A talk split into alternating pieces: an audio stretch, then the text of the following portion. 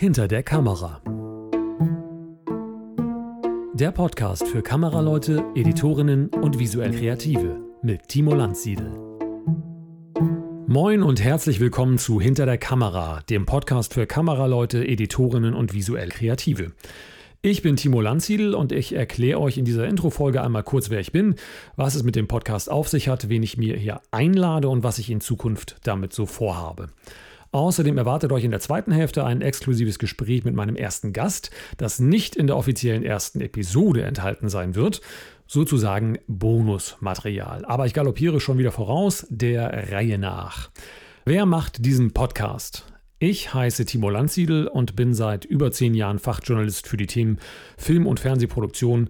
Ich schaue hinter die Kulissen der Produktion und mache Making-of-Reportagen. Das ist so mein Steckenpferd. Ich habe damals Zoom, das Magazin der Filmemacher, mit aufgebaut und war zuletzt vier Jahre lang Chefredakteur von Film und TV Kamera. Das ist der altehrwürdige ehemalige Film- und TV-Kameramann. Genau, jetzt mache ich einen Podcast. Warum? Das ist ganz einfach erklärt. Es gibt irre viele Podcasts da draußen, in denen Filme und Serien geschaut werden, über die dann auch gesprochen wird. Das finde ich großartig und die höre ich auch. Aber es gibt ganz wenig deutschsprachige Podcasts, die sich mit dem Leben hinter der Kamera befassen. Wenn das passiert, dann reißen sich alle um die Regisseurinnen und Regisseure, aber was ist mit dem Rest des Teams? Vor allem mit den so wichtigen Gewerken, die das Bild gestalten. Jedenfalls gab es in diesem Bereich noch keinen deutschsprachigen Podcast, der sich explizit mit Bildgestaltung und mit Montage befasst hat. Das möchte ich jetzt ändern.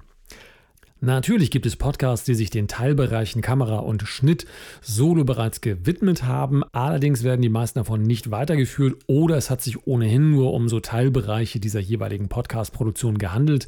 Da sei mir ein kurzer Hinweis gestattet, denn es gibt bereits einen Podcast, der sich mit den Berufen am Set beschäftigt. Der heißt Credits Podcast und an dieser Stelle geht ein herzlicher Gruß an Andreas und Sebastian aus München. Wenn ihr deren Podcast noch nicht kennt, dann hört auf jeden Fall mal rein. Und jetzt denkt ihr euch, na toll, jetzt macht er schon Werbung für andere, bevor er überhaupt mit seinem eigenen Podcast angefangen hat. Genau, und deshalb mache ich gleich weiter mit dem, was ihr von diesem Podcast erwarten könnt. Wer werden meine Gäste sein und was wird der Inhalt sein? Ich werde in dem Podcast ähm, Interviews mit Menschen aus Bildgestaltung, Montage und anderen visuellen Gewerken aus Film, Kino und Serien führen. Das wird einmal im Monat der Fall sein und das werden vor allem eins zu eins Gespräche sein, in denen ich mich dann mit meinen Gästen zusammensetze und so eine Stunde bis anderthalb Stunden sprechen werde. Dabei geht es dann sowohl um einzelne Werke, aber vor allem um die Arbeitsweise und wie diese mit der Persönlichkeit meiner Gäste zusammenhängt. Hinter der Kamera trägt zwar die Kamera im Titel und ich werde mit Sicherheit mit überdurchschnittlich vielen Kameraleuten sprechen, aber der Podcast soll sich letztlich mit allen visuellen Gewerken äh, ja, beschäftigen, die zur Produktion von Serien, Kinofilmen und TV-Produktionen beitragen. Außerdem werde ich versuchen, das ist mir ein besonderes Anliegen, die weiblichen Filmschaffenden stärker hier abzubilden, als ich sie am Markt wahrnehme. Ihr Einsatz ist leider in den Produktionen noch unter 10 Prozent. Das ist ein Skandal, das kann man nicht anders bezeichnen. Und deshalb möchte ich durch die Sichtbarkeit hier im Podcast darauf aufmerksam machen, dass es hier äh, ganz fantastische Leute gibt, die wir hierzulande äh, haben in diesen Gewerken. Und wer tatsächlich glaubt, dass es nur fünf bis sechs Kamerafrauen in Deutschland gibt, der schaut doch einfach mal auf cinematografinnen.net nach und lasse sich dort freundlich eines Besseren belehren. So, für wen ist der Podcast gedacht? Letztlich ist er für alle gedacht, die äh, filminteressiert sind und Lust haben, hinter die Kulissen und hinter die Kamera zu schauen. Ich sage da einmal am Anfang, es schadet tatsächlich nicht, ein bisschen Fachwissen mitzubringen. Das heißt, äh, an Filmprofis wendet er sich durchaus, ich sag mal, vornehmlich. Ähm, es werden Begriffe fallen, die wir nicht näher erklären werden im Interview, ähm, weil ich ausschließlich mit Filmprofis sprechen werde. Das könnte manchmal für den Laien vielleicht etwas intransparent werden, aber es soll auch, um das gleich schon wieder zu relativieren, es soll auch kein technischer Podcast werden. Ich bin überhaupt nicht daran interessiert, die Pixel bei digitalen Kinokameras nachzuzählen. Es geht mir im Gespräch um die Menschen und was ihr Weg mit ihrer Kunst zu tun hat. Ich möchte dennoch nicht ausschließen, dass es durchaus manchmal fachsimpelig werden kann. Jetzt fragt ihr euch, wo kann ich denn den Podcast hören? Der ist auf jeden Fall sofort im Blog auf kamerapodcast.de anhörbar. Außerdem ist er über iTunes auf dem Laptop oder der Apple Podcast App auf jedem iOS-Gerät abonnierbar. In den kommenden Tagen hoffe ich auch auf Spotify und äh, bei Google auffindbar zu sein. Das dauert leider ein bisschen. Falls ihr einen anderen Podcatcher benutzt, wie Podbean oder AntennaPod, dann sucht einfach mal nach hinter der Kamera und benutzt noch so Schlagworte wie Film, TV. Sollte der Podcast da nicht auftauchen, dann kontaktiert mich über das Kontaktformular auf kamerapodcast.de und ich nehme mich der Sache an. So, ich habe es am Anfang schon angedeutet, ich bin tatsächlich der Einzige, der das hier organisiert und finanziert. Das ist mir auch sehr wichtig, denn das ist ein unabhängiges Projekt und das soll es auch bleiben. Ich stecke hier mein eigenes Geld und meine eigene Zeit rein und das heißt, ich lasse mir auch von niemandem reinquatschen. Auch die Gästeauswahl findet demnach nach meinem Gusto statt und äh, es kann auch mal sein, dass es Sonderfolgen gibt zu Themen, auf die ich einfach gerade Lust habe. Mit Medien wird das immer zu tun haben, auch wenn es vielleicht auf den ersten Blick nicht immer mit dem Thema hinter der Kamera zu tun hat. Keine Angst, das wird nicht auf Dauer eine Kochsendung werden. Unabhängig hin und her, es wird dennoch in den kommenden Wochen die Möglichkeit geben, den Podcast auch finanziell zu unterstützen. Da arbeite ich gerade an einer ganz bestimmten Sache und wenn ihr das machen möchtet, dann würde ich mich darüber sehr, sehr freuen. Schaut einfach häufiger mal vorbei auf kamerapodcast.de slash unterstützen. Da werdet ihr dann in den kommenden Wochen mehr darüber finden. Aktuell kommt der Podcast einmal im Monat, aber es gibt eine Richtung, die ich gerne einschlagen möchte. Und zwar möchte ich häufiger noch Leute interviewen, also die Frequenz des Podcasts auf alle 14 Tage hochzusetzen in der Zukunft. Außerdem würde ich das Ganze gerne irgendwann auch vor Publikum stattfinden lassen. Da könnte es dann sein, dass ich mir dann noch externe Hilfe, entweder von Unterstützern bzw. von äh, Sponsoren mit dazu hole, weil das Ganze einfach da draußen Geld kostet. Aber ich finde es total geil, wenn ihr dann vorbeikommen könnt und sogar eure Fragen an meine Gäste direkt vor Ort stellen könnt und wir das Ganze dann im Podcast streamen. Was diese Entwicklung angeht, halte ich euch auf jeden Fall auf dem Laufenden. So, das war genug Einführung ins Thema. Wenn ich was vergessen habe, liefere ich das in den nächsten Episoden nach. Jetzt bekommt ihr erstmal meinen ersten Gast präsentiert. Das ist nämlich niemand Geringeres als DOP Nikolaus Summerer. Ganz kurz zu ihm. Nick ist bekannt geworden für die Kameraarbeit des Hacker-Thrillers Who Am I? Kein System ist sicher, den er 2014 zusammen mit Regisseur Baran Booda auf die Beine gestellt hat. Und vor allem ist er verantwortlich für die mysteriöse Netflix-Original-Serie Dark ebenfalls zusammen mit Regisseur Baran Booda entstanden. Nick hat den Deutschen Kamerapreis für Who Am I gewonnen und zahlreiche weitere Preise eingeheimst. Wer mehr über ihn wissen will, der schaut einfach mal im Internet vorbei auf nicksummerer.com und mir bleibt eigentlich nicht viel mehr übrig, als zu ähm, ja, meinem ersten kleinen Gespräch mit ihm überzuleiten. Zu Beginn unseres Podcast-Interviews konfrontierte ich ihn mit drei kurzen Fragen zu seinen Vorbildern, zu besonderen Szenen aus seinem Schaffen und von welchen Fehlern er in seiner Arbeit am meisten gelernt hat. Bei seinen Antworten wünsche ich euch jetzt erst einmal viel Spaß. Ich habe mal ein paar Schnellschussfragen für dich mitgebracht. Mhm. Welche Einstellung oder Szene aus der Filmgeschichte hättest du gerne selbst gedreht? Schwierige Frage, es gibt so viele, die ich gerne gemacht hätte. Also jetzt ganz spontan fällt mir eine ein, die mich damals äh, mit 15, 16 sehr beeindruckt hat. Stanley Kubrick, Shining, die Steadicam hinterherfahrten hinter dem kleinen Jungen ähm, durch die Hotelgänge mit dem besonderen ikonischen Teppich. Die finde ich großartig. Die hätte ich gerne auf einer Rolle. Ja. War ja auch äh, einer der krassesten Horrorfilme, weil sie nicht wie sonst mit Verdichtung gearbeitet haben, sondern eigentlich äh, die, dieses Grauen durch helle Räume und Totalen irgendwie mhm. äh, hier gemacht haben. Ähm, Gibt es einen, einen Shot, eine Einstellung, eine Szene äh, aus deinem bisherigen Övre, ähm, wo du sagst, das ist, ähm, das ist was, worauf du besonders stolz bist. Das ist etwas, wo du, wo du eine Situation gelöst hast oder auch eine, eine äh, Sache gelöst hast, die, ähm, die noch so in dir nachhalt bis heute. Zum einen gibt es eine, eine Steadicam-Plansequenz, die ziemlich früh in meinem Schaffen da stattgefunden hat, und zwar bei dem Abschlussfilm Unter der Sonne. Da gibt es eine Einführung ähm, des jungen Charakters, also eines Kindes, in ein, eine Schwimmbadszene. Mhm. Ähm, der ist so etwas alleingelassen, ist bei seiner Tante, kommt mit der etwas älteren Schwester, die schon pubertierend ist, und er aber noch ein kleiner Junge. Ähm, kommt er ins Schwimmbad und erlebt das alles da, die verschiedenen Leute, den Lärm, ähm, junge Mädchen, äh, Hitze und so weiter und so fort. Und das ist gestaltet in einer längeren ähm, Steadicam-Plansequenz, die damit anfängt, dass er aus der Umkleiderkabine herauskommt, die bestimmten Sachen erlebt, ähm, äh, entlang geht da. Ähm, beziehungsweise sehen wir ihn gar nicht, wir verlieren ihn etwas, wir, ähm, wir sehen die verschiedenen Sachen, die passieren, die er wahrnimmt. Er tritt in seine eigene POV genau. am Ende mehr oder weniger wieder genau. rein, wenn er am Becken Und das Ganze endet dann damit, dass wir, nachdem wir eine äh, gute Strecke gelaufen sind und Sachen erlebt haben, die Kamera sich herumdreht und mit Kindern, die Richtung Beckenrand laufen, wieder in einem Schwenk auf ihm landen mhm. und er blickt zum äh, 10-Meter-Turm, auf dem ein junger Mann steht, der da posiert und dann mit einem Köpfer ins Wasser springt. So. Also die, diese Sequenz finde ich sehr gelungen und hat auch ähm, sehr viel Spaß gemacht, das auszuarbeiten. Also ja. es war ist auch eine, mein Abschlussfilm gewesen mit dem Bo, also Baran Booda, mit dem ich viele Sachen gemacht habe. Und ähm, schon damals hatten wir eben die Idee, so Sachen zusammenzubringen. Also großer Einfluss war dann da auch Boogie Nights. Das wäre zum Beispiel auch eine andere Sequenz, die ich gerne auf der Rolle hätte. Da gibt es eine, auch eine Plansequenz durchs ganze Haus, die dann in den Pool hinein noch geht und aus dem Pool mhm. herausgeht und man sieht den Marky Mark äh, dann auf der anderen Seite oder Mark Wahlberg. Ähm, also und von solchen Sachen waren wir sehr beeinflusst und haben dann versucht, es irgendwie mit unseren Mitteln rauszubekommen.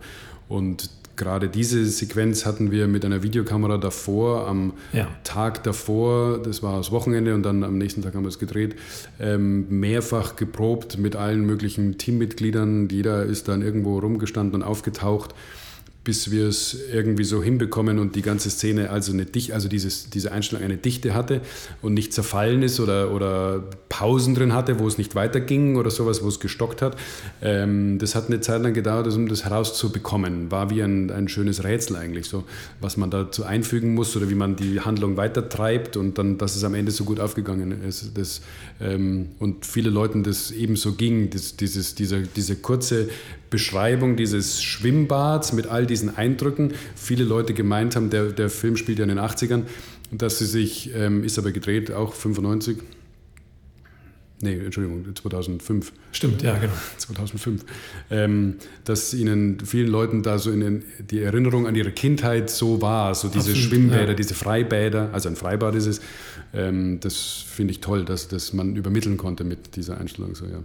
Ist ja auch immer ein zeitlicher Aufwand, eine Plansequenz zu proben, ähm, weil wirklich dann nicht nur das kreative Team wirklich genau exakt wissen muss, wann wer wo ist, mhm. sondern tatsächlich alle Bestandteile des Teams, äh, seien sie nun tatsächlich, äh, oder meistens sind sie auch direkt involviert.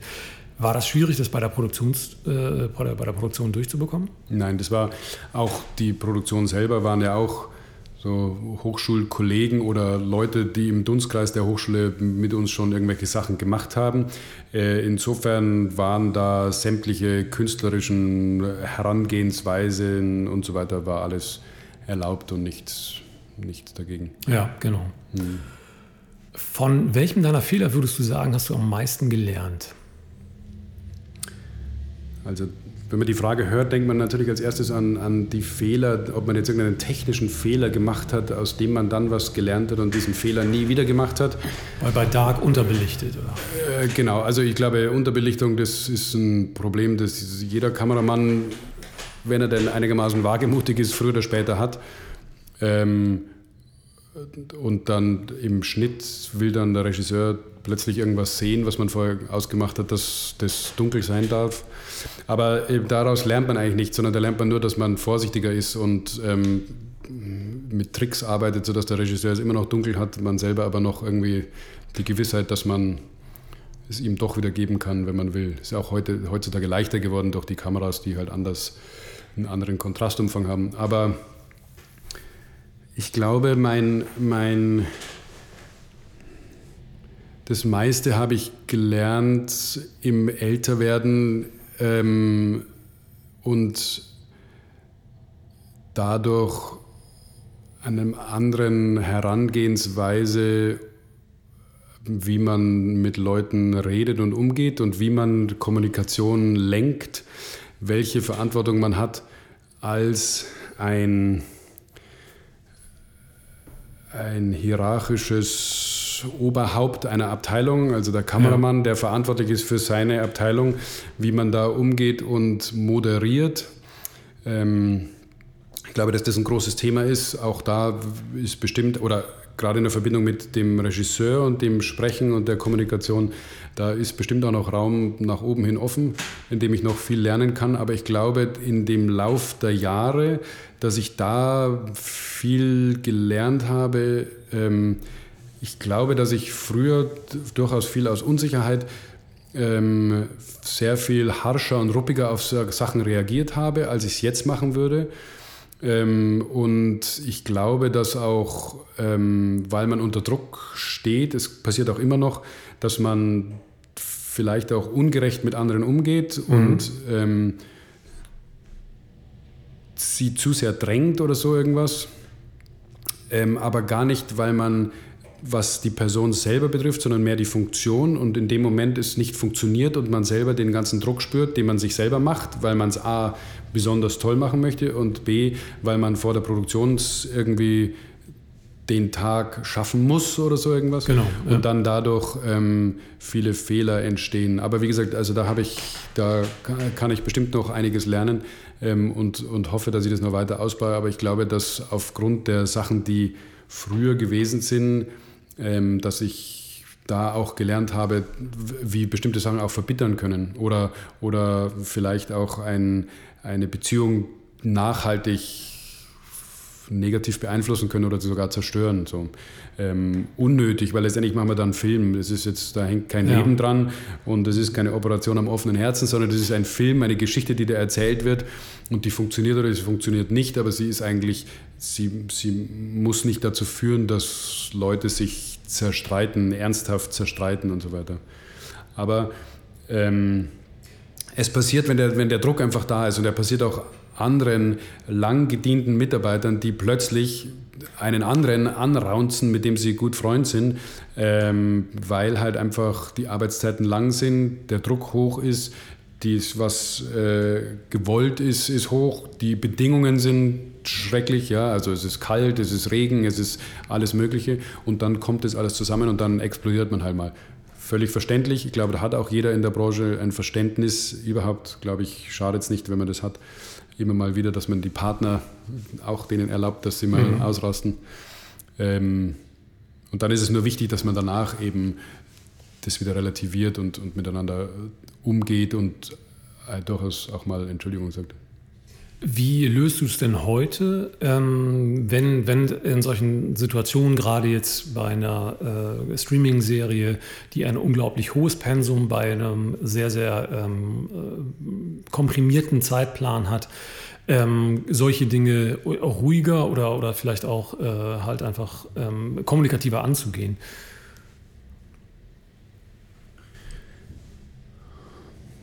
Also mein durchaus eine Sache ist, dass ich nach wie vor ungeduldig bin eigentlich mit dem Ding. Also das zu warten oder sowas ist, finde ich hin und wieder mühsam. Ähm, und dann einen Regisseur zu sehen, der herumtigert schon und, und selber noch ungeduldiger ist als ich, das macht es nicht leichter, weil es den Druck irgendwie erhöht von mir, weil ich nicht derjenige sein möchte, auf den man alle warten müssen. So, ja. Auf der anderen Seite ist halt nun mal meine Abteilung insofern anspruchsvoll, weil sie halt Eisen von links nach rechts schaffen muss, um irgendwas zu gestalten. Ähm, und das dauert halt einfach, ja. egal wie viele Hände und Füße da sind, es ist, dauert halt einfach, bis das passiert ist und dass es dann auch noch nach was ausschaut.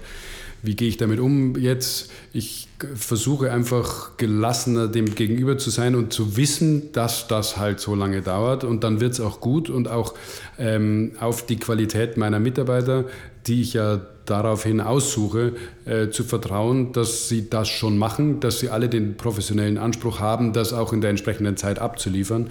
Ähm, ich versuche gerecht zu sein und so weiter davor, aber ähm, es bleibt trotzdem nicht aus, dass man, dass, dass es hin und wieder halt dann mal kracht oder so, oder beziehungsweise Leute der Meinung sind, sie hätten vielleicht nicht gut gearbeitet, weil man jetzt irgendwie sauer ist oder so irgendwas, aber dann hat es in den meisten Fällen hat es nichts mit der Person zu tun, sondern es hat tatsächlich irgendwas mit dem Umstand der Situation zu tun. So. Ja. Ähm, und das ist eigentlich wichtig, dass man das schafft. So.